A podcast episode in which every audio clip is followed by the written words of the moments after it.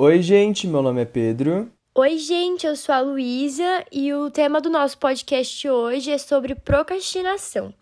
Caso você não saiba o que seja isso, saiba que com certeza você já praticou ao longo da sua vida e pode estar praticando nesse momento. De acordo com o dicionário, procrastinar significa deixar para depois. Quem nunca, né?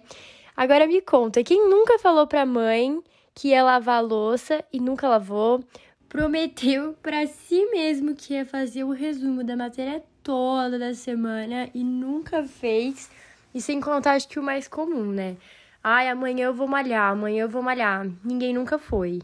Procrastinação do aluno funciona de forma consciente. Nós sabemos que temos coisas, tarefas para fazer, mas não necessariamente fazemos, né? Não, a gente enrola bastante. Vou te contar como funciona a procrastinação e talvez você se identifique. Você acorda, pega o celular, checa as mensagens, vai tomar seu café da manhã. Enquanto isso, come olhando as redes sociais. Começam as aulas, terminam as aulas e provavelmente você tem alguma atividade para fazer e decide começar no mesmo dia. Mas antes, vai checar seu WhatsApp, seu Instagram, seu Twitter, suas redes sociais no geral. Ver um filme, qual é? Não vai passar muito tempo.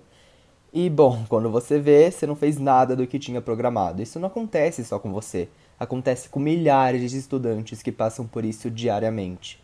Mas é importante lembrar que esse hábito precisa urgentemente mudar. Ou provavelmente isso vai gerar em você um sentimento de incapacidade e vai te deixar super desanimado. Eu sei que a gente não tá se vendo, mas agora eu vou fazer um testezinho com você. Levanta o dedo para cada uma dessas coisas caso você já tenha feito. 1. Um, coloca mais de três alarmes e ainda tem dificuldade para acordar. 2. Fica mais de uma hora seguida nas redes sociais e nem vê o tempo passando. 3. Diz que vai à academia ao fazer exercício sempre no dia seguinte. Ai, amanhã eu faço isso. 4. Mexer em alguma rede social antes de começar uma atividade só para descontrair. 5. Você faz as atividades sempre no dia anterior da entrega. 6. Você sempre adia a revisão dos conteúdos. Ah, vou fazer amanhã, não faz, vou fazer no próximo dia, nunca fez. Então, se você faz a maioria dessas coisas, sim, você é um procrastinador. Se for o caso, bom, você precisa mudar. Os prejuízos de procrastinar são inúmeros para você e, consequentemente, para os seus estudos. Temos a culpa, que já falamos de certa forma que ela te consome e você se culpa todo final de dia por, ao invés de ir estudar, você ficou mexendo nas redes sociais e não viu o tempo passando. Tem o desânimo, onde seu dia nunca é produtivo. Você acumula tarefas para fazer e acaba tendo que fazer tudo às pressas e muitas vezes de mau jeito. E também tem a tristeza.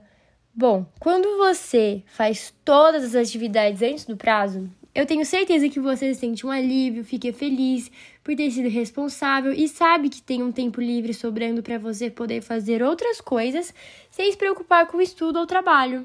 Mas você sabe, quando você não fez nada e ainda tem um monte de coisa, a tristeza bate forte, o sentimento de poucas realizações, de incompetência fica em você. Planeje-se, estabeleça uma meta diária de fazer pelo menos três atividades por dia e vai aumentando. Tudo isso fará você criar um hábito e se tornará parte da sua rotina uma hora. Como eu posso evitar o hábito de procrastinar?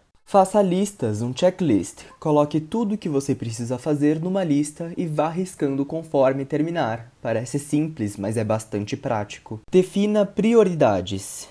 Dê prioridade àquilo que tem o prazo mais curto ou a tarefas mais importantes. Nunca deixe para a última hora, esteja sempre adiantado. Organize sua semana em um calendário com tarefas que se repetem toda semana e vá adicionando conforme necessário. Você também pode pedir ajuda. Caso você não seja muito organizado e não sabe como começar, tenho certeza que você conhece alguém que seja. Então peça dicas, conselhos, se organize. Use aplicativos para te ajudar. Existem vários aplicativos de calendário, agenda, planner. Você também pode usar só um caderno. Então, gente, esse foi nosso episódio sobre procrastinação. Espero que tenha dado para entender o que é e por que devemos parar de procrastinar. Como evitamos e eliminamos esse hábito. Saiba que todos nós somos procrastinadores em algum momento. Por isso, é tão importante você tentar ter uma rotina, rotina de estudo e seguir para você não perder o foco.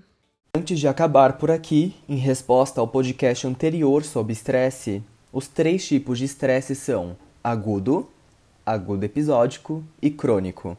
Espero que tenham gostado. Te vejo no próximo episódio. Até mais! E uma pergunta para o próximo podcast: em que situações você mais se pega procrastinando? Espero de verdade que vocês tenham gostado. Eu vejo vocês no próximo episódio. Muito obrigada!